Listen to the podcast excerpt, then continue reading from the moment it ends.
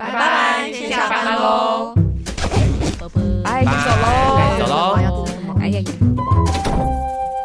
嗨，我是云婷，我是亚博。你现在所收听的是由人生百味所制播的 Podcast 节目《百百先下班了》。在这里可以听到一群 NGO 工作者下班时候的真实心声。没错，那之前我们其实都是在分享工作者与议题里面所看见的、所理解的事情。那这次的话，特别特别想要邀请就是伙伴们来分享，就是即将要面临的一个人生的转折。刚好现在是六月，其实也有很多的人可能刚面临了一个生活的变化吧，也就是毕业、失业，啊、呃，不是说 毕业一个老话这样子。哦哦，好，今天跟我们一起来聊一聊毕业的有谁呢？嗨，我是佩佩，我是宇璇，我没有毕业，我是我是阿德。你算没有毕业？我算没有，还是我已经毕业了？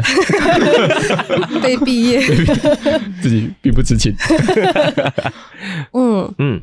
的确，最近是很多人的毕业季，这样子离开一个待在一起很久很多年的团体，然后环境要进到下一个人生的新阶段了。嗯，那为什么我们今天要聊这个主题呢？其实听起来感觉好像会有一点沉重，会吗？佩佩 演出演出主角，我应该是在场最不沉重的人哦。你要从我要从百威毕业了，嗯你想拍手恭喜这样子。如果要更认识佩佩这个人的话，可以在第一季的“你要做一辈子的 NGO 吗？”以及在“怪奇同事直接服务组”里面听到佩佩的声音以及他分享的故事。然后记得在其中一集的某一段，就是问佩佩说：“你要在百味待多久？”然后那时候我记得回答，现在回想起来暧昧不清这样子。对，他那时候说：“我觉得我应该没有办法一直待在台北。”哦，哦，我那个时候就在思考离职这件事了。哦，大概从那时候就开始了。因为我其实想这件事想蛮久的，我大概花了半年考虑这件事，然后再提前超过半年跟大家说这件事，所以加起来已经超过一年了。你花了一年的时间去整理即将要从百威毕业的这件事情。那大家一开始听到佩佩做出这个决定的时候，有什么样的想法吗？我觉得很棒。但是佩佩没有先跟我讲，就是其实我们应该是在工作上配合很紧密的两个伙伴，但是我其实蛮伤心的，就是他都没有跟我讲。佩佩，你也不是最后一个知道的人。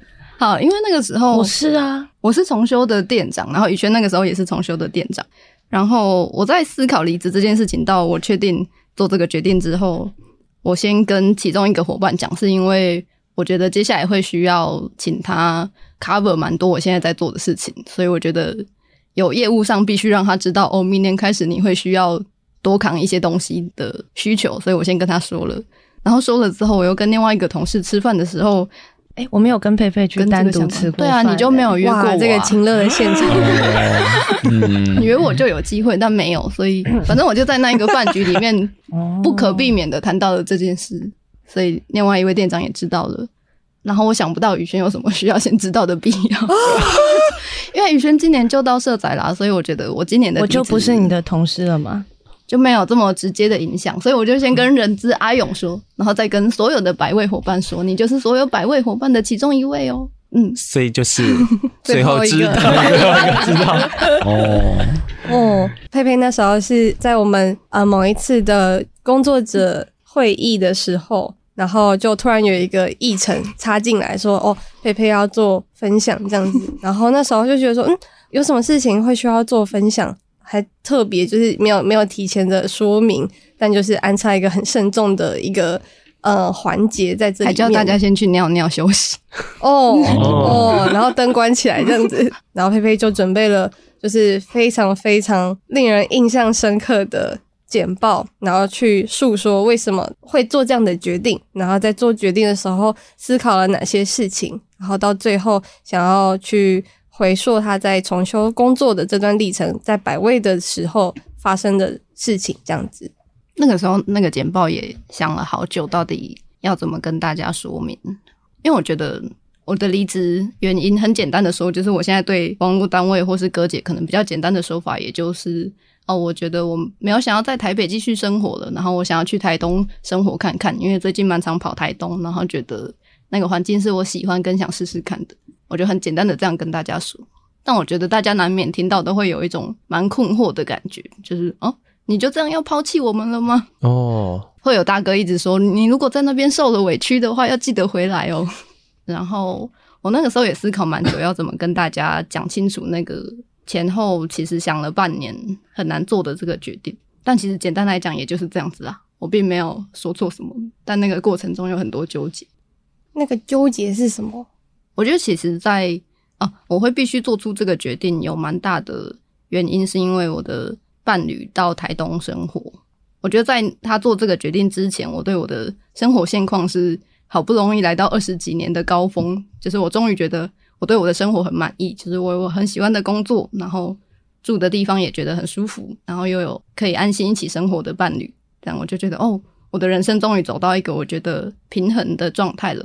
所以在那个时候要面临这个抉择，对我来说蛮，就是知道是两件对自己来说都很棒的事情，在做选择，而不是需要逃开某一个地方，或是因为在这里过得太不好了，所以需要离开。我觉得好像这样的选择对我来说又更困难。如果是因为做的不好，我觉得我反而可以很果断的就离开这个环境。但因为两个都是我很喜欢的东西，就更难做决定。嗯嗯，大家就是在。看到佩佩的简报的时候，当下的感觉是啥？我的感觉就是佩佩真的就是一个很认真的人，就是连要跟大家说离职这件事情，还准备了简报。哦，那个时候是阿勇邀请我的，就是他有邀请我可以好好的、慎重的跟大家说明，然后跟分享我在百味工作的这段时间的经历。不然，如果阿勇没有这样邀请我，我可能真的不会觉得有什么好跟大家讲。我觉得我还蛮。担心会让同事们觉得哦，我讲这些我在百味的经历可能有好有坏，那会不会就是那些坏的部分造成我想要离职？嗯，但其实对我来说事情不是这样子。哦，佩佩的简报就是做的超级的感人，就是其实我不是一个很容易因为这种事情感动的人，但是当下真的就是蛮感动的。哇，哇 也是一段空泛的，也蛮空洞，就是听不出具体的内容。哪里让你感动？大家要付费解锁佩佩的简报吗？阿德有感动吗？我以为宇轩你要先讲，就是你的感动是什么？你要去辩证你到底哪里感动了？这样 没有没有，我我心里记得那个感动的感觉，可是说实在的，我有点忘记那个简 报。我会记得那个感觉。他在一个很哽咽的状态下说他没有被感，说他忘了 啊、哦？好吧。阿德呢？离职或离别这件事情，好像已经经历了很多次了。就是从最一开始有实习生离，但其实佩佩也是我们非常早的志工吧，应该不算实习生，志工。但你忘记他了？我没有忘记他。你不是被提醒才想起来的吗？我记得了，我记得了，我记得他跟一个警察一起来的。对，那 警察把他带来，没有没有，他跟一个警察一起来当志工，呃，不是警察带他来当志工这样子的。所以我就经历过一些阶段，一开始就比较像是，也比较像佩佩刚才讲的，就是当有人离职的时候，第一个就想说，想像分手啊，我是不是哪里做的不好？我是不是哪里有错这样子？我觉得他们后面慢慢变得就是，其实我觉得最大的感受还是那个哀伤的感觉。我觉得只要有人离开，都会有一种少了一些伙伴啊，少了一些人啊。虽然少了一个人，还是很多人，但是就是就会觉得少了些什么。嗯，可那个哀伤感之后，我就找到一个我觉得比较舒服、舒服的方式去看待它，就是说。呃，就是离职也不是结束，就是那时候也可以看到蛮多的伙伴，就是从百味离开之后，他们都到不同地方工作，而且也是会常常的回来或什么的。然后后面就发现说啊，其实大家离开这里会去一个新的地方，那这件事情并没有消失，或这个人也没有消失。后面就慢慢不会觉得这是一种离别。就会觉得更像是一种转换，然后觉得就不会那么哀伤，但还是有啦。我觉得每次听到有谁要说要离职啊，或者有谁准备要离职啊，在思考要不要离职啊，哀伤感都还是会浮现这样子。但是我看到简报，我一样是完全不记得，但是我，但我就觉得蛮好看的，对，嗯。那时候我觉得很感谢佩佩做这个简报，就是我觉得看到就是这个回顾，都可以让我觉得很有效的缓和这种悲伤的心情，这样子。对。那云婷，你还记得简报吗？我。我没有，我没有忘记，我是把感 感动满满的留在我的心中，留下的感动，对，留下的感动，对对对，对，其他部分没有留下来。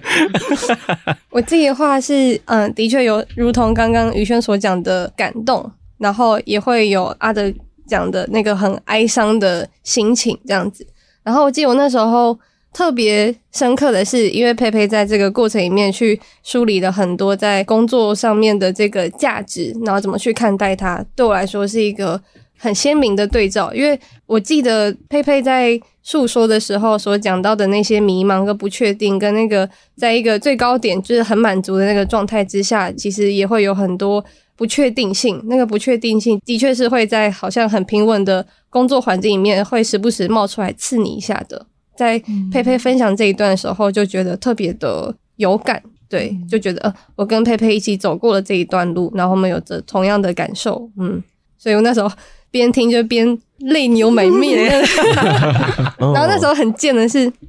不确定这个主题，所以完全没有准备，没有那个准备。那个准备是什么？就我没有戴口罩，那时候，然后我又不敢，就是我的眼泪就要啪啪啪掉下来。可是我不敢惊动我身旁的人，因为我相信大家就是此时此刻就是很专注的看着眼前的投影片，这样，所以我就不敢举起我的手，然后去擦掉我脸上的泪，这样子，我就任由它就是 鼻鼻涕啊，然后眼泪啊，就任 就是流满我的脸上，这样子，偷偷看了一下，就是。其他伙伴像莹姐，她就是戴着口罩，所以那个眼泪跟鼻涕留在口罩里面，就没不会被看到这样子。对，但我好像就是坐在正中间，然后正面对，然后整张脸就是很很惨的那个样子。佩佩有看到云婷哭的样子吗？我记得我那时候坐的位置刚好我后面的人其实好像都在哭，但我当下都不知道，我都是后来知道的。但在我前面的人好像没有。结束之后，就是佩佩，你还问我说。你怎么哭的这么惨？我没有想到，对对对，带给大家很大的震撼，这样 太猛了！什么简报？不想看，你明明就看，你真想再看一次。放在交接文件里面嘛。嗯，虽然我们现在看不到那个简报，可是我们可以透过这一集，好好来回顾一下佩佩在百味这几年来的一些好的跟不好的。我怕会讲太多不好的，会吗？讲啊讲啊，再不讲就没机会讲了。因为我眼中的佩佩是一个情绪，就是相对其他人来说，哦，相对我啦来说就是稳定。什么意思？什么意思？起起伏相对没有这么明显的 的一个状态，然后就很好奇，就是佩佩在重修就好跟哥姐工作的时候，有没有很很激动或很生气的时候啊？有诶、欸，哦，我觉得我确实是平常比较不会这么容易把情绪直接表现出来。就是我自己也不太想要这样子，但我印象中确实有跟哥姐吵得很生气。我印象最深刻的是有一次，我已经完全忘记什么原因，然后我觉得有个大哥误解我，然后我帮他做了很多事情，但是他用让我觉得很受伤的语言跟我说话，然后我当下就是气哭，然后气哭之后我就走出店外。哦，我先跟依婷，就是那个时候在的另外一个店长说，我出去一下。然后我就出去外面走了一大圈，路上还遇到别的大哥。那我就出去外面走一圈，然后就是想清楚我到底在气什么，为什么这件事让我这么受伤，然后跟把眼泪流完，舒服一点之后才回去。回去的时候，那个大哥就跟我道歉，因为他在我离开的那段时间可能也被教训了一下。没有啊，他就求救依婷说怎么办？我把他气走了，然后我，我做错了什么？所以感觉就是情绪会因此受到比较大的影响，大多都来自于哥姐嘛。对，但是我觉得那个比较是当下的情绪，就是你跟他在互动当中很真实的情绪，但那个比较不会是对我来说比较不会是长期累积，然后最后让我觉得受不了了，我真的想要离开这里了的那个原因。对，你有遇过嗯什么让你受不了了，嗯、想要离开这里的原因吗？我觉得没有某一件事情绝对的造成这个原因，但我觉得长期下来，我自己心中会想到那些比较比较没有这么平衡的画面，可能都是因为重修就好这个地方被要求要做很多种工作，然后当这些工作都挤在一起的时候，我觉得我自己的个性比较难，就是我做我想做的事情，然后把其他的事情做到不及格，我就会想要让每件事情至少都可以及格，所以在这个。要保全每件事情都及格的时候，我就会也会有一些牺牲，就是我想要做这件事情做到八十分，但是不行，我现在力气只够做到六十分。然后我觉得长期下来，那个没有办法把自己想做的事情做到自己想要的程度，我觉得这个好像比较是会让我觉得蛮可惜的地方，或是因为这样子被消耗吗？那个当下那段时间的情绪可能就会没有这么好，然后消耗，我觉得会有。创伤，但是那个创伤之后是可以被处理。比如说，我印象很深刻，有一段时间写报告写到，就是每天晚上十一二点、一两点都还在写报告。那段时间，我就对报告这件事情有蛮大的恐惧。就是在下一次要写报告的时候，我一开始想到哦，又要开始写报告了，我觉得我身体也有很大的焦虑跟担心。但是那时候宇轩陪我分担了蛮多报告的工作，然后经过这样一两次之后，我就觉得哦，其实他没有我想象中当初那个很可怕的状态这么巨大了。哦，对，那个很消耗的感觉就有被慢慢的处理。所以报告或者是一些行政事务的事项，是佩佩可能在百位就是比较讨厌的，或者是。比较会想要不去做的工作吗？哦，我觉得不是诶、欸，我觉得我是一个蛮愿意写报告的人。然后我觉得这件事情也，如果只有做报告这件事本身不会让我觉得太难受，但是当他让我没有办法有力气去做其他我想做的事情的时候，是这个点会让我难受。这个不平衡的状态。嗯嗯，我我想补充就是，我眼中的佩佩就是一个很。佩佩是金牛座，就是很勤奋，然后很勤俭，然后就是我是老板，我就会很爱的那种员工，就是在说你奴哎、欸，勤奋勤俭，没错，我超奴，就是会把各种事情半夜两点还在打报告哎、欸，其实蛮奴。对对对，然后我觉得行政报告，因为他对重修来说可能是一个必要的输出，因为我们一定要交报告，所以很多时候他可能就会被排在一定要完成的这件事情。但就像刚才佩佩说，他可能也有其他想做的事。但是，当这个必要输出可能是隐形之间变成是佩佩主责的时候，可能佩佩就要花很多心力去处理它。不平衡就是其他的事情，他可能就没有办法做。对，然后佩佩就是真的就是一个，哎呦，我觉得我这样讲你会不喜欢啦，但是我还是讲好了，就是我觉得他有点那种牺牲奉献的精神。对，我觉得佩佩比较会把别人放在自己的在更前面一点。对，他其实是一个很体贴的人，然后会去在乎其他伙伴的感受。所以可能就是会变成说很多事情，他就是会把它扛起来。所以我就觉得，就是佩佩很小一只，但是肩膀很让人家安心踏实。可是那个安心的背后，可能其实有蛮多佩佩自己的牺牲跟退让。对，所以我就鼓励佩佩要跟大家打架的，呃，要把自己的想法说出来。有啦有啦，我觉得我后面这段时间有尝试在做这件事。去打架吗？对啊，例如你会跟什么打架？你会想要跟谁？哦哦哦，你会想跟谁打架？诶、欸，我蛮想跟很多我觉得蛮歧视无家者的网络打架的，这可以讲吗？哦，我确定，或者是没关系，你要离职了，就是这代表佩佩什么？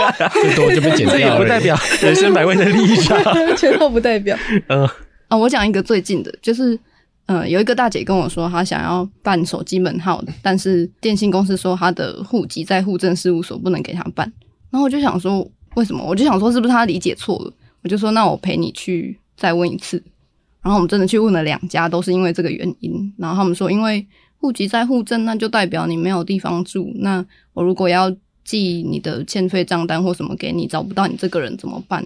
你没有地方住，表示你比较容易。被当成人头诈骗的目标，所以你很容易会被骗。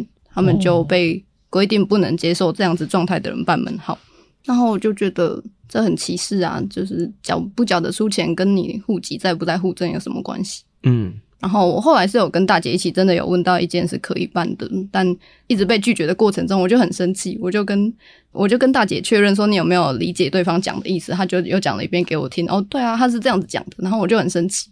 然后我发现大姐就没什么反应，我就说：“我怎么觉得我好像比你还要生气？”嗯，然后大姐就说：“没办法。”哦，我觉得他们的生活中已经太习惯被因为类似这样子的理由拒绝。嗯。听了听了很生气，要不要？是不是要写一下？那我也讲另外一个网络霸凌他们一下。对 啊，这是你的，这是你的说法，不是哦，你说的说法，网暴他们，这是你的说法。哦，不是，网络讨论一下这件事情。哦哦，就之前我有带一个大哥要去打那个 COVID nineteen 的疫苗，然后那个大哥其实本来就就医就医意愿就不太高，好不容易就带着他一起去排队。打疫苗，然后排到了之后，那个医生就跟大哥说，因为他刷健保卡，他说你在我们医院有欠费，所以你不能打 COVID-19 的疫苗。超奇怪的，然后我就蛮生气，我就是，但因为我就是主要目的就是要让大哥打到疫疫苗嘛，所以后来我就赶快先带大哥离开，然后去台北车站排队打疫苗，然后在途中我就打给他们的社工室或他们的行政单位去了解这件事情究竟是怎么样。我觉得他们就是会以这个是行政系统作业，他们也没有办法，嗯，去去去进行这件事情为由。那如果真的需要协助，可以找他们的社工什么的。但我是觉得这真的就是哪间医院？解锁解锁付费的时候，对，然后也是因为我也超生气的，然后出来的时候我就跟大哥说：“哇，你怎么会这样什么的？”就是我跟他说，我觉得好生气有什么的。然后我看到大哥也是云淡风轻，然后我就说：“你都没有什么想法吗？你有什么想法？”这样子，然后大哥就跟我说了一句：“习惯了啦。”哦，哦，就偶尔真的是歧视哎、欸，是吧？是吧？真的是，真的是，对啊，真的是可以公布姓名的歧视，是可以的。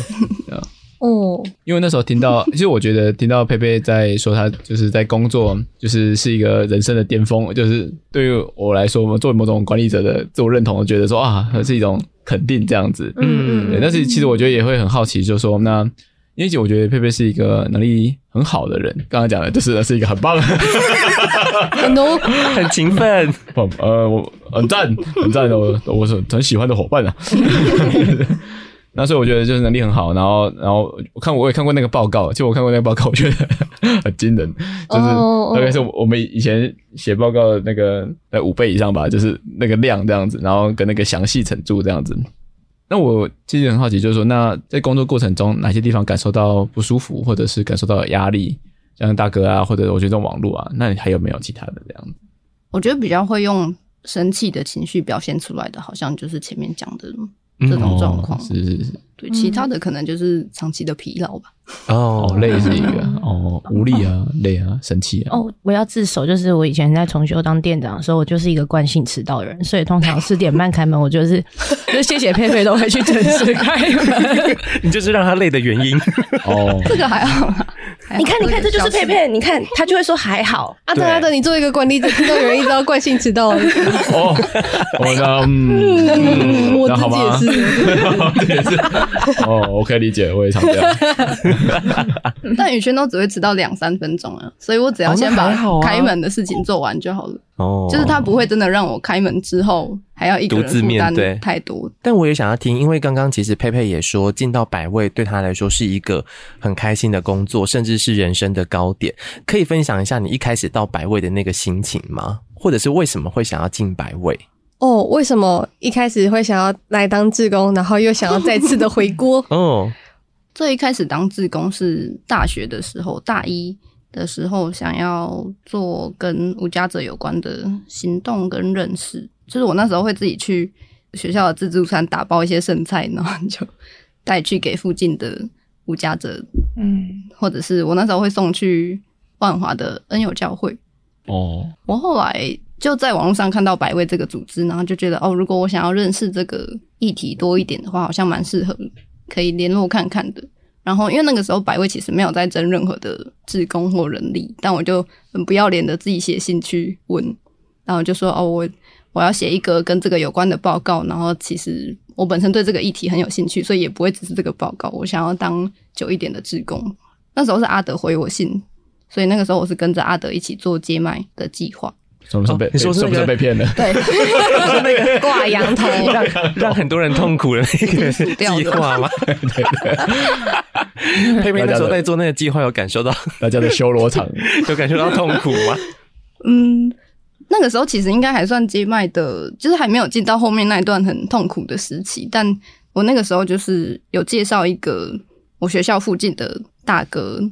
要去做这个接麦，然后我也带他从那个地方移动到那时候百味的工作室，在大道城，然后跟他，我觉得花了蛮多时间沟通跟相处这件事情。但后来他真的拿了商品之后，好像只看过他一两次，然后后面就不见了。然后那时候就很错愕的觉得，为什么我都花了这么多时间陪你一起做这件事情，然后也我们也都跟你讨论好、沟通好，你也决定要做这件事了，那为什么突然就不见了？就会让我觉得真心错付的感觉，对，那个时候会觉得蛮无力的，还是一个小大一，然后花了很多时间做这件事情，然后看不到自己想象中的改变，后来就淡出百味了。但我觉得在大学的期间，这件事情一直都我一直都带在身上，然后用不同的方式去看到哦，原来改变不是我原本想象中这么简单的一件事情。之后回过头来看这个经验，会觉得其实它不是这么全然的失败或挫折而已。所以就觉得那时候看到在争重修就好这个店长的职缺，然后因为我自己蛮喜欢这种在社区据点。可以花蛮多时间跟大家相处，然后不会只是处理一个单方面问题的工作，所以就觉得蛮适合的，蛮赞的。然后百威又是让我觉得可以信任的组织，这样，所以我就来面试了，抱着姑且一试来见见老朋友的心情，结果就进来了呢。哦，那是印象深刻的，那个履历很长诶。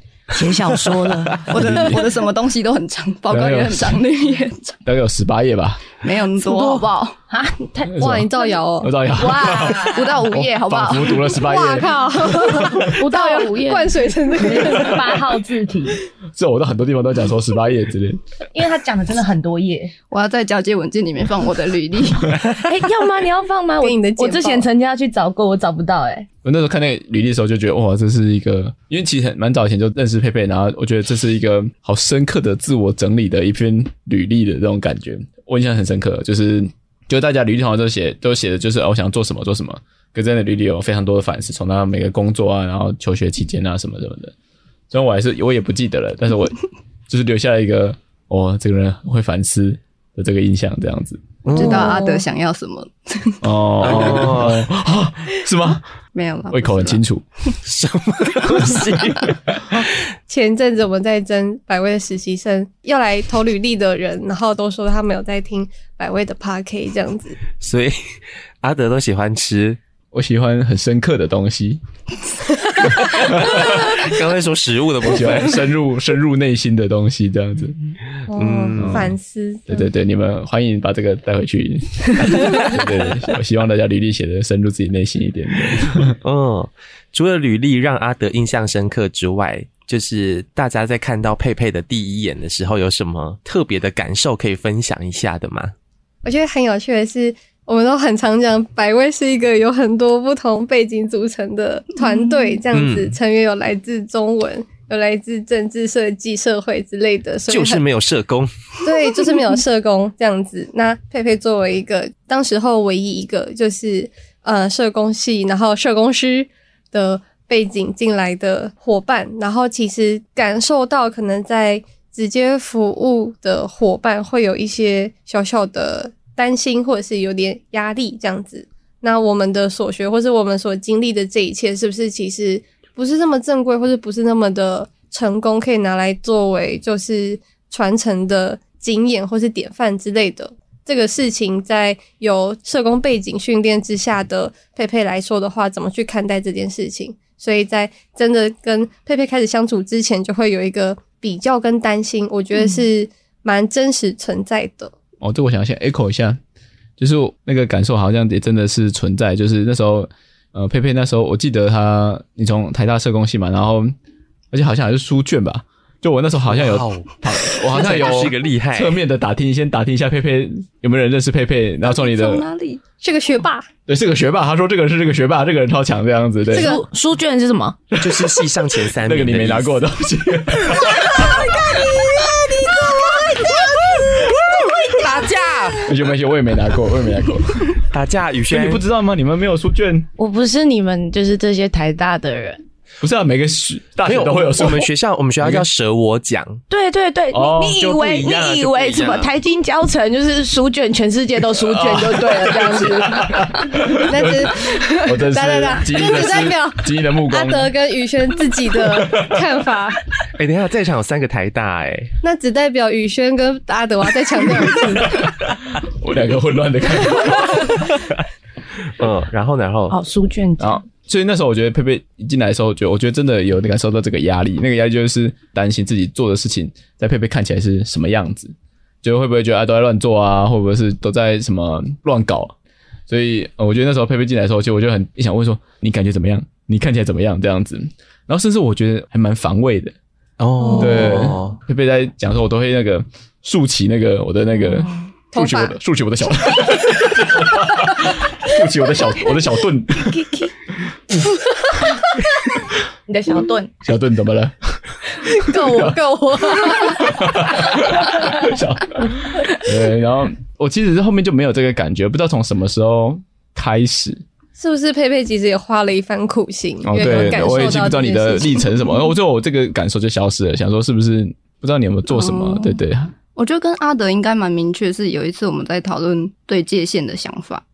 哦，然后讨论到吵架，对，讨论到吵架，然后我记得那一次吵架的时候，就有蛮直接的跟阿德说，我感觉到他对我有这样子的投射或感受。他说了什么让你就是有明确的抓到，就是哦，这个投射是长这个样子的？我觉得有点像把我当成一个社工的代言人，所以我讲的话好像代表所有社工讲的话，然后所有社工对他讲过的话也代表我可能会对他讲的话。嗯，我我的感受是这样子。然后我觉得我那个时候会蛮不希望是这样子的，我希望我可以只是代表我自己而已。对，虽然我无法否认我是受社工教育，然后从社工系毕业的人，但那也只是我的一部分。然后也不是所有社工系的人都会跟我有一模一样的立场。但我觉得就是那一次有蛮直接的跟阿德说，然后然后也听到阿德说，哦，原来前面可能有哪些跟社工啊、心理啊这些相关助人专业互动的时候，让百位会觉得蛮受伤或是蛮不被理解的经验。我觉得我那一次听了之后就蛮清楚知道，哦，原来是因为这样子才会把那些东西丢到我身上。然后我自己觉得好像讲完那一次之后就好蛮多的阿德的部分。嗯哼嗯，所以还有其他人的部分吗？有啊，很多人。就是我觉得我我在百味的至少第一年的工作重心，大概就是在回应这件事。哦，对。然后我就跟重修的伙伴们相处上也会遇到很多，因为我知道百味跟重修都是，就是不是一直既有的社工服务体系里面会做的事情，所以。大家做的事情很容易不被网络认识或理解，不知道你在做什么，嗯、所以他们在前期也遇到很多奇奇怪怪的不理解或批评或误会。然后我觉得我来的时候，大家就会真的会蛮紧张，觉得是不是社工都会看不起我们做的事情，或是看不懂我们做的事情。嗯，有什么样的批评跟误会？那时候听到，我觉得不会是很直接的表现出来的，但是。哦我觉得最直接的应该反而是阿德，但是我觉得从那边我会知道哦，其他人可能也有类似的状况。然后我印象蛮深刻，是在我进来工作几个月之后，哦，有一次静茹在会议上有分享，就是他那个时候带一个实习生，反正实习生有有一些自己的状况，但是他他在状况发生之前，我刚好他那一次来实习的时候，我就问他。状态怎么样？然后跟他说，我有观察到他跟平常不太一样的一些地方。进入那个时候好像有点觉得，他怎么自己身为督导没有注意到这件事情，但是反而是我注意到。然后这好像就会串接成哦，是不是因为我是一个社工，然后可以比较敏锐的去感受到这些，或者是看到这些？但对我来说，这件事情的理解完全不是这样子。对，可是那时候听完就觉得，哦，原来也会有这样子的情绪。然后我觉得后面是在相处了好几个月之后，我记得有一次静茹就在阿德问我说，就是阿德问完所有大家的意见之后，又特别问我说呢，我作为一个社工怎么想的时候，静茹就直接说他跟我们是一样的啊，就是有一种为什么要特别问他的感觉。然后我觉得那一刻我彻底的被接纳了。哦。哦怎么听起来都是你的问题？怎么办？怎么办？我是问题的来源呢。哦，但所以感觉佩佩在这个过程里面，其实也花了很多时间去辨识对方的情绪，然后跟自己要踩在什么样子的位置，要说出什么样子的话。在那时候的佩佩会是很紧绷的吗？还是是一个怎么样子的状态呢？我觉得好像不会到紧绷，因为。这件事情就是时间久了就会好一点。如果我可以让大家感受到我没有看不起大家，或是我可以知道大家在做的事情意义在哪里，然后我可以很认真的听大家前面的经验怎么累积，然后做法是什么。但我觉得，我觉得那个过程中困难的是，我要怎么去分开我自己跟作为社工的我。嗯，有不一样。我觉得好像在那个过程中，我需要一直去证明这个不是因为。我是一个社工，是因为我是我自己本人，所以我这样子想。嗯，但其实我自己就是一个有过这样经历的人啊，所以他又他就是我的一部分，我也没有办法把它切开说就是回到我还不是没有受过任何社工教育的时候，因为我那时候也会把工作上遇到的很多，我可能当下会觉得不太理解或不太认同的事情，我也会跟我的伴侣分享。然后我的伴侣也是社工系的人，所以很多时候那个不理解就会讨论到最后，就会想说，那是不是真的是因为这个背景的养成不同才造成的差异？然后我就一直在那个。就是我到底是社工，还是我是我自己，还是我是什么？那个比例到底占多少之间在纠结？这我可以回答，就是我觉得有一个很大的关键，就是好像不是说，嗯、呃，佩佩就是从这个跟这个角色分离，就是而是最后大家好像怎么认识到，呃，社工它只是你的一部分，就是佩佩是佩佩，然后社工是只是你的一个部分。嗯、我自己觉得最大的差别是，呃，我觉得你蛮肯认大家的经验这件事情，就是说。我觉得我们的工作它是有一点，就是算是这么的非主流，所以我觉得我们面面对主流都会有一种强烈的自卑感或不确定感在里面，这样子。那好像感觉在那个过程中，就是会很容易的相信相信别人是做得更好的。看到你的时候，我觉得就会把那个社工部分看得特别大。嗯，像我记得以前就会被人家讲说，啊、呃，你们这样子做不专业啊，或你们这样做你们都不懂啊，类似这种。那我觉得那时候就会觉得很挫折。然后，但是。我觉得我们可能也有一些懂的部分，嗯，然后可是他可能在这个交谈过程中是没有机会被看见的。可是我觉得佩佩很走进来，然后我觉得，我觉得从你的角度不断的看到这些事情的时候，我觉得我们当于于我而言，我觉得当自己没有这么的不自信，就在被你承认觉得自己没有那么不自信的时候，我觉得看到你的时候就很容易把那个分开，就是、嗯、对，社工只是你的一部分这种感觉。但我觉得在重修这个场域工作，确实。我觉得更重要的是很多的实务经验的累积，就是真的是从跟着哥姐怎么样做开始，慢慢去知道哦，原来这件事情会遇到什么。所以我觉得我初期是，就是完全就真的是需要仰赖前面的大大们的经验。嗯，对。社工专业，宇轩感同身受哦，也是从那个大大位，宇轩算是以前是后面，后面宇轩是算是第二个，就是现在带着社工背景、社工训练进来的伙伴。你有感受到这件事情吗？我觉得我进来的时候，已经只感受到被接纳的部分而已。好，所以啦，好，那我们下一题。哎、欸，各位成功，负重前行，谢谢，谢谢。那那应该也有一些开心的部分吧？因为刚刚提到的都 都是很多很纠结的，好苦啊。对啊，哦，有快乐的部分吗？佩佩应该有快乐吧？感受到日常中蛮多都是快乐的部分呢，就是可以多说一点没关系。我觉得我自己特别喜欢的是那种。可以跟同学一起参与某件事情，可是不是我要求或是我指导他们做的。比如说，我印象很深刻，第一次跟哥姐们去摆摊，前面在跟哥姐摆摊的时候，我就蛮深刻的感觉到，哦，原来摆摊是一件这么有趣的事情。然后那个有趣的点在于，我跟去摆摊的哥姐好像在协力完成某个任务，然后我们都会因为想要可以尽量推广这个议题，或是把东西卖出去。就会很努力的去接触每一个来的人，然后那个过程中那种目标一致，然后大家一起出各自的力，一起完成一件事情的感觉，我觉得很特别。我觉得比较不是以前的社工服务关系里面会经历到的。过去是比较像是是你去推着大家走，是不是？嗯，我觉得蛮多的社工服务都比较会是这样子，或者是不一定是我推着，但可能我就是以他为重心，然后我。我们一起去思考他要什么、做什么之类的，但那个都是焦点是在他，不是在我们一起。哦，是是，所以再重修就好，就是重点不只是大哥大姐们，其实工作者在里面的角色也非常的重要。我觉得可能我自己比较没有喜欢当那个要去给予什么的角色吧。像我一起参加艺术创作的课，我也都没有在管哥姐在画什么，我自己在这边画的很开心。哦，是是是。开心的部分差不多结束了吗？我们还还想要知道更多，太快了吧！相处的部分呢，跟同事之间呢，应该有一些快乐的事吧？很开心啊！哦，没关系啊，没关系，没关系，没有了，没有啦，真的很开心，但我一时之间不知道怎么讲。哦，好，好，我觉得哦，我觉得之所以这么多痛苦的事情，但它依然被我觉得是人生中的高点的原因，就是。我觉得我从进来百味之后，一直都知道我在这个工作上遇到的、感受到好的或不好的事情，它都是很大一部分属于我自己的，然后跟我自己是可以做出一些调整的，不会有任何比如说主管要求我要做，然后我不能不做的事情，也不会有任何我想要做但是我没有办法去做的事情。我觉得重点都在于。我觉得这些事情很自主，所以如果遇到什么课题，那我知道我是可以有办法调整的，只是我要怎么做而已。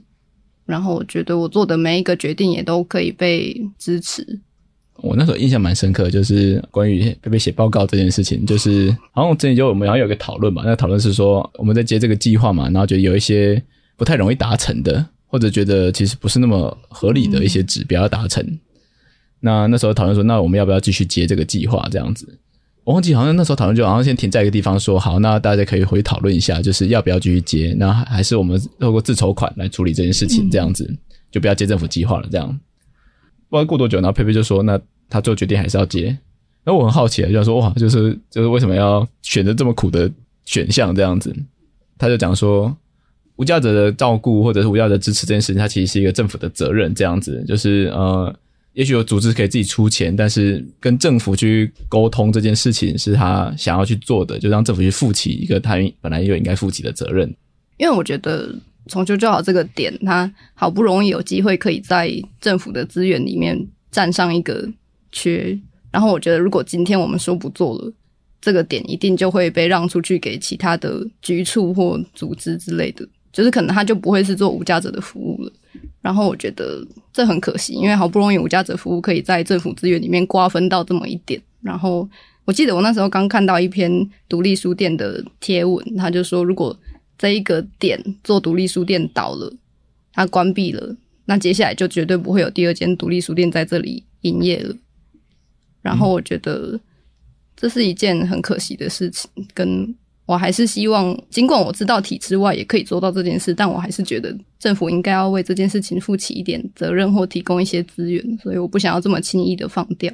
我那时候听到的时候，真的觉得很震撼呢。嗯，这个故事就从从此成为我在演讲上的故事。什么？那你要吃人牙慧啊你？就是我我觉得很感动哎，就是我觉得很很怎么说？我也很感动。大爱，我受访的时候也会分享这个。哇操！我们借用一下别人的伟大之处，这样子。但我蛮感谢那时候阿德有问这个问题的，因为问之前我其实也没有认真想过，那可不可以不接，然后接的意义是什么。嗯、所以我觉得讲完这个，我好像至少我在很痛苦的写报告的时候，我知道是为了什么。我我有个好奇，就是说，呃，因为刚刚关系组织伙伴的相处上，这边就是佩佩讲的不错嘛。那我好奇就是有没有什么部分是你比较喜欢的，或者是印象深刻的部分？没有也没关系。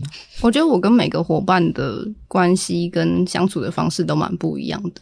我觉得以管理者的角度来说，可能没有这么能做的事情。哦，是是。但我觉得，因为重修是一个很紧密的大家一起工作的场域，所以会有很多时候一起讨论一件事情要怎么做决定，然后会有很多时候会互相分担彼此的工作。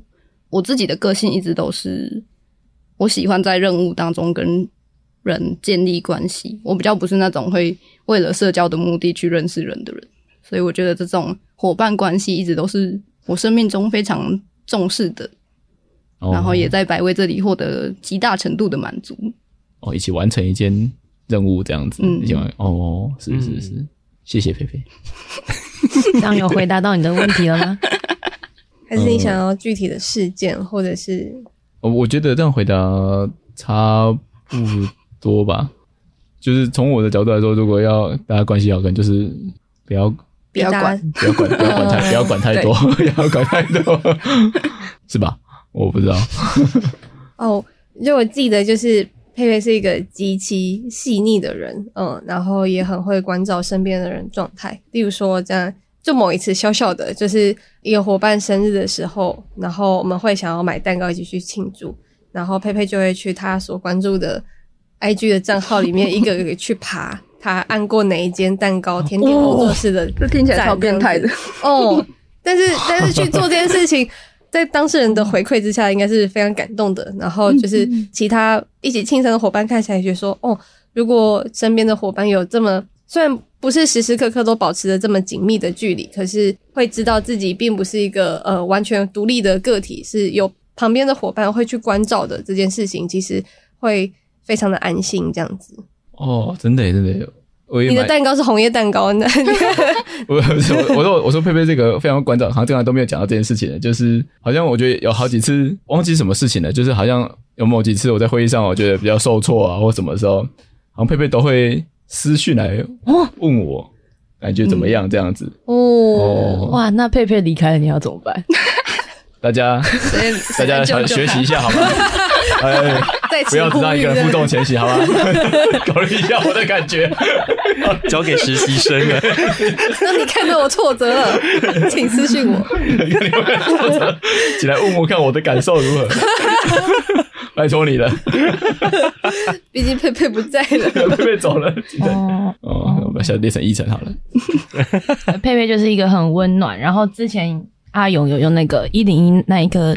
阻尼器来形容佩佩，哎，你们不知道阻尼器什么对吧？更复杂了呢。没有，它不是只有一零一 大楼了。你刚刚不是说一零一吗？阻尼器这个事情，但是只有一零一看得到那颗球吧？没关系，等一下，等一下，等一下，等一下。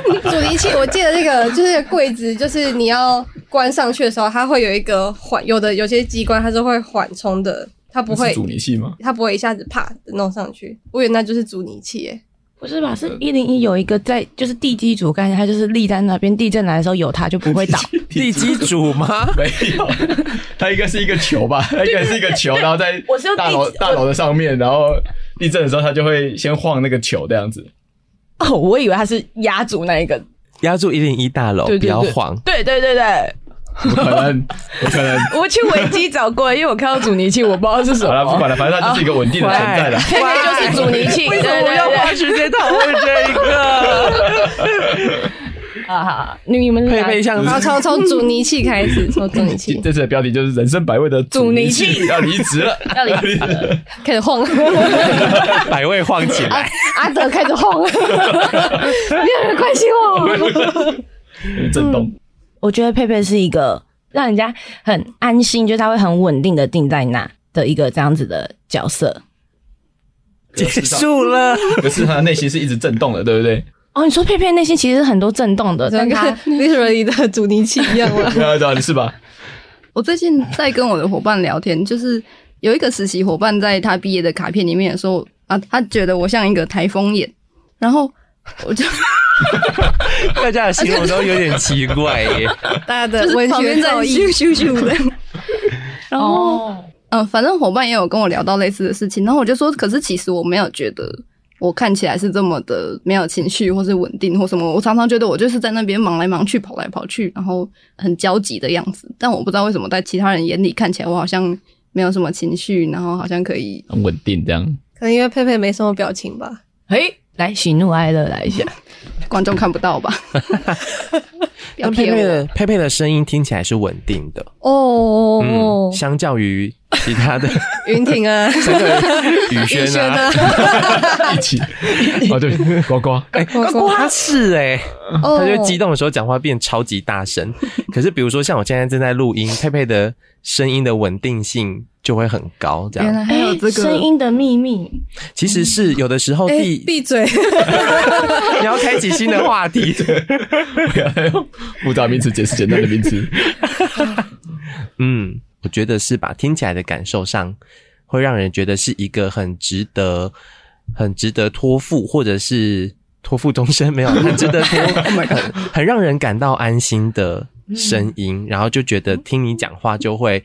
让那个情绪会比较稳定下来的感受，哦、嗯，哦，哦，谢谢大家，谢谢大家，谢谢大家。之前如果有漏做什么或做错什么事情，就会很焦急的跑去找佩佩，然后，然后佩佩就会很冷静的，就是梳理一下那个问题的状况到底是什么，然后再去给出一个很很中性，然后可以执行的建议或者是回答，然后就觉得嗯，好安心的感觉，这样子。大家是在造神诶。我有这么好？你是神啊！你是啊！你是好，离开的人都会就是这么好。这就是道别的力量。当要离开的时候，大家都会觉得你很好。那 句话叫什么？死死前会只会只会说好话的小别胜新婚吗？不是不是不是将死之人，其言也善。对对对对对对对，小别胜新婚，哇，我的妈呀！难怪你没有书卷奖。哦，虽然是要到道别的时刻，但其实好像我们也是第一次才就是这么真实的去讨论。我们在一开始佩佩进来到百位最一开始那个其实磨合的状态。这是我印象中第一次去很直接的点出跟讨论这件事情，嗯嗯，然后来到了道别的时刻，因为其实佩佩在超过半年之前就跟我们大家预告了，他在今年六月就会离开百位，然后去启程展开他的新生活。嗯，嗯，在面对道别这件事情，其实一直以来不只是工作伙伴上的，然后其实我们所面对服务的。哥姐们也会有经历过蛮多次的这样子的道别，他有好有有有有有有有很有难有祝福跟难过，有祝福跟错愕，嗯，错愕错愕。对，我觉得那个错愕可能是最令人遗憾的事情。然后这也是我觉得这佩佩在很早很早半年前，超过半年前去我们一起去练习跟面对道别这件事情，我觉得对百味的大家来说是一件很很特别的经历哦。那时候会想要提这么早，有一个原因是，我觉得百味的工作真的会需要花蛮多心力交接的，就是不是我写几个交接文件就可以真的讲清楚那个内容是什么。然后我也蛮希望可以早一点有补位的伙伴来，然后他可以有充分的时间慢慢认识哥姐，然后慢慢知道每一个业务的内容，然后我可以有机会稍微带着他一起做一点。我也蛮希望大家可以慢慢。有一个长一点的时间，可以缓和的接受我要离开的这个变化，因为我觉得可能最一开始都会是想要祝福，或是想要接受，但是可能那个过程中其实有很多觉得很错愕或很难过，或是搞不好会有一点怨念，就是觉得哦，好不容易累积了这些经验，但是要走了，然后又要面对一些变化的措手不及之类的，就觉得这些东西都蛮需要时间消化的。说到措手不及的道别。在场其他的伙伴会有，应该都有蛮多的这样子的经验吧。如果是我自己的家人的话，比较没有措手不及的经验，就都还蛮健康的。对 我也还健在，好吗？什么意思啊？我想到了，想到了措手不及的话，真的就是哦，我想到的是有一位大姐，之前都会很常来重修。然后某一天我们就没有再看到她了，至今就也都还没有再看到她。然后就其实，在重修或是在面对街上的人的时候，蛮多就是会有这种你其实根本不知道他现在在哪里的这样子的道别，嗯、甚至都还没有办法确认说我要不要做道别了。嗯，对，但就只能确定我们好长一段时间都不会再见面了。对，那他今天如果突然出现在重修门口，我们也不会觉得太惊讶，真的会面对蛮蛮多这种人来来去去的情况。甚至没有办法真的做到告别这件事情，没办法，因为他们其实从来也不会特别跟你说，他们可能自己也不知道他什么时候不会来或会照常出现。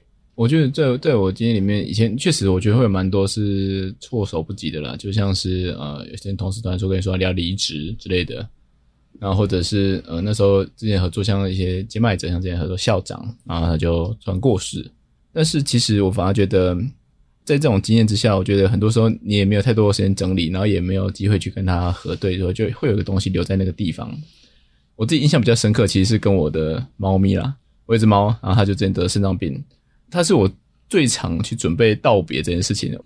它在某一年的新年过世，但其实我在前六个月的时候，我就以为它死了，所以那时候我就已经在想说它要它死，它要死，它要死，然后一直都觉得我还好，还好，还好，没什么情绪。然后我有去那个梦想城乡那边画一次画，然后就是就我就画就是跟这猫有关的这件事情这样子，画一只画了一只金鱼这样。呃，那我觉得那个东西就是一个我觉得有一个悲伤，我就想说啊，那时候我已经跟这个悲伤已经有些告别这样子。可是我觉得直到直到那一刻，我带他去那个火葬场，然后他就是那个哦，想想可以哭，就是那个 哭吧。我那时候印象非常深刻，就是我永远小时候我都带着一种欢乐心情，然后就是带那个就是。我甚至把那我猫咪的尸体放在一个纸箱里面，然后用机车载它去那个淡水的火葬场，这样子，仿佛你半路捡到的。然后就是抱着一个算是有点出游的心情，跟那个跟我太太一起去这样，然后一那个车胎倾起来，它差点掉出来。哎，对，掉在旁边路边的。可是到了那个火葬场，然后他就有一些仪式，然后最后就是他就说啊，那个把他送进那个焚化炉，他就跟他说火来了，赶快跑。嗯，然后一讲出来，我就眼泪就流下来。嗯，对，然后在旁边就痛苦了一段时间。所以我觉得像是呃佩佩这个情况，对我来说也是，好像现在其实好像也没什么情绪。对，然后我觉得有时候只是在离别那一刻才会感受到那种不舍或者是分离的感觉，这样子。然后我觉得在那那之前会有很多想要压住他的心情，就是会有很多想要去让自己啊。没事没事，这是没有，这不是分别，这是什么什么的，嗯，就是。岂不就是打脸前面最开始讲的话 吗？对对对，有什么关系？我更发现了我深层的自己。哦，嗯、对，对，对。听起来的话，我自己的想法好像跟阿德也蛮像的，就是虽然准备道别的时间有这么长，它甚至还可以更长。嗯，那更短的话会怎么样？因为我觉得那个悲伤的程度好像不会因为做了多久的准备。或者做了多少的仪式就能够去减缓那个悲伤，它有时候好像变成是让这个悲伤可以在你的生命或者你的身体里面留得久一点，或者是留得更安稳一些，因为它可能就不会消失了。嗯，因为我还是会觉得，如果佩佩到一个很很遥远的 普悠玛四小时，但还是觉得就是那个距离会就是非常的舍不得这样子，所以要怎么去练习跟这样子的情感相处，好好的消化它，好像是一件好难的事情。这样，嗯，我觉得我这一年半年一直在经历这些情绪，我一定是最早知道这个决定的人，但我都还是不断在每一个阶段重复的，好像在反刍它，然后在想，那现在还可以做什么，然后有什么是已经来不及做的了，就是一直在反刍这个很漫长的道别的过程。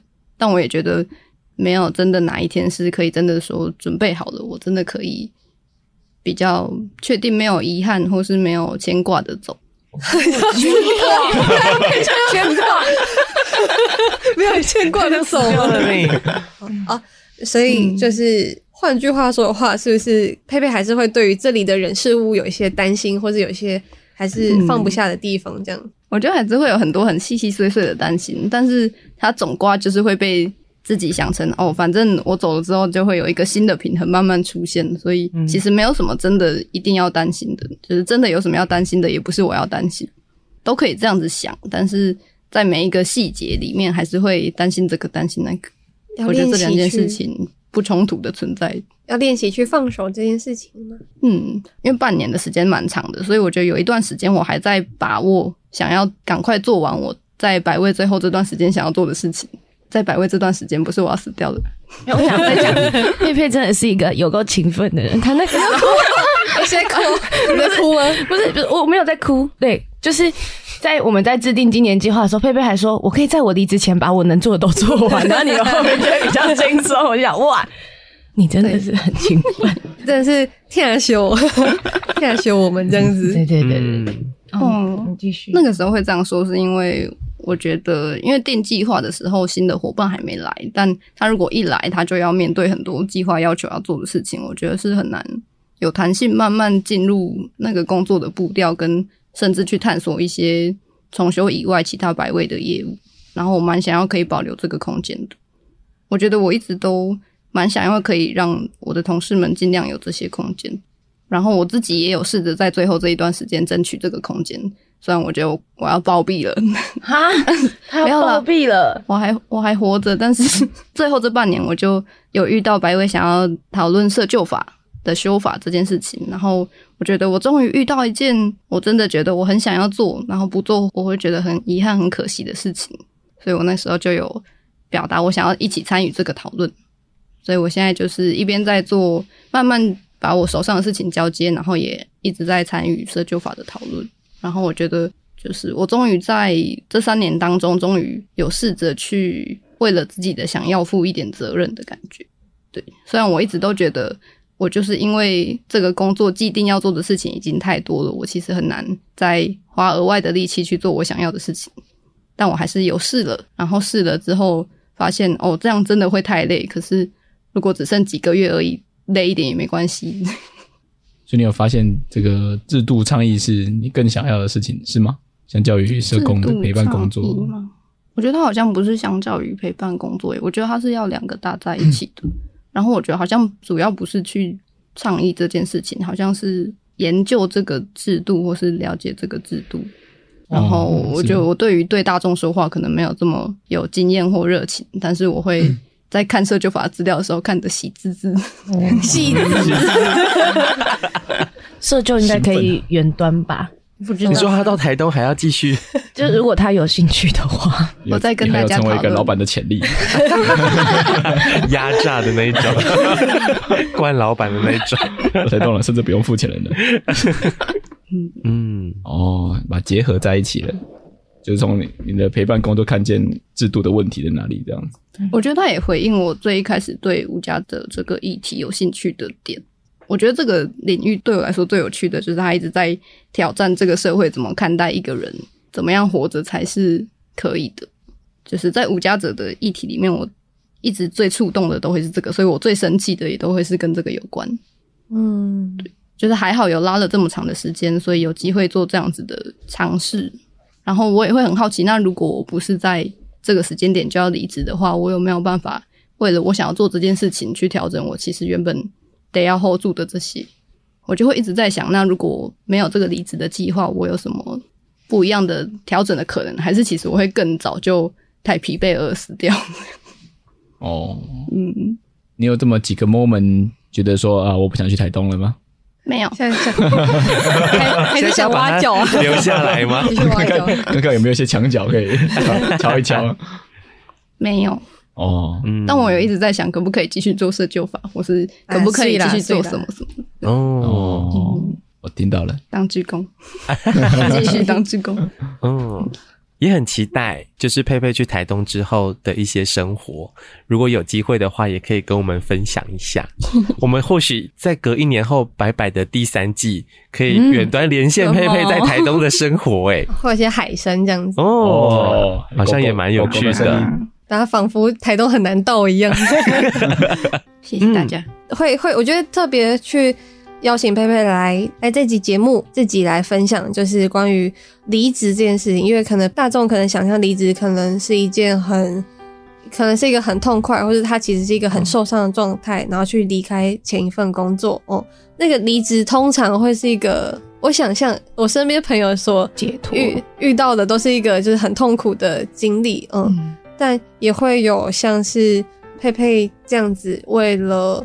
你的目标跟想象中的那个生活，去慎重的做出这一步的决定，我觉得这个经历跟去讨论离职，我觉得会是一个很不一样的画面吗？嗯，就会有一种感觉是，虽然不知道前面会长着什么样子，可是我带着很多很多的祝福，然后往我想要去的地方前进，这样。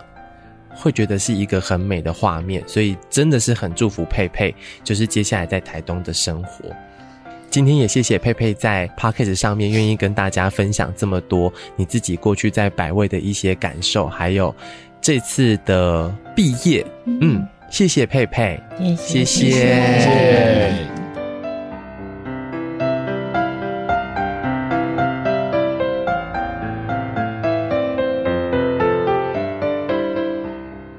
叫陈大哥，贝贝，呃，等他安定一阵子的时候，我会写信给他，啊啊啊，叫他回信给我，啊，然后我会去到台东去找他，去看他。贝贝，我高红，哎，谢谢你啊，因为其实我很久没有动笔了啊，所以呃，我画图的时候啊，你有啊说想帮我拍那个。图的照片，我觉得对我有很大的一个鼓励。那我也希望我就是现在在弄的图，能够在诶、欸、你回高雄之前，我把它画好，然后给你拍这样子。哎呀，好了，差不多这样了。谢谢佩佩。我是吴大，不管你到哪里去，我都祝你顺顺利利。哎、欸，佩佩，我叫那个阿敏啊，祝你去外面找工作，最好是可以找找到。真的有困难在。哎、欸，回来了。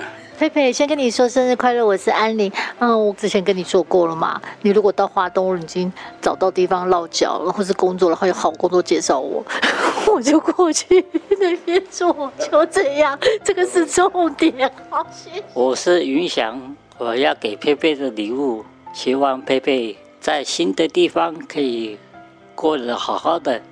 我是我诶，对你的印象最深刻的，就是你曾经有说过一句话，对某个人，觉得你那句话蛮勇敢的，就是很多社工都不会轻易说出口的。那句话就是“我又不是欠你的”，就是这一句话，我觉得。这很多社工根本说不出口的这句话，我觉得你可以勇于做你自己，就是真正的你自己。所以以后我希望你未来生活中继续做你真正的自己，不要被道德绑架，不要受到其他的人的影响。然后我希望你以后可以快乐的、自由自在的、无拘无束的过你的未来的生活。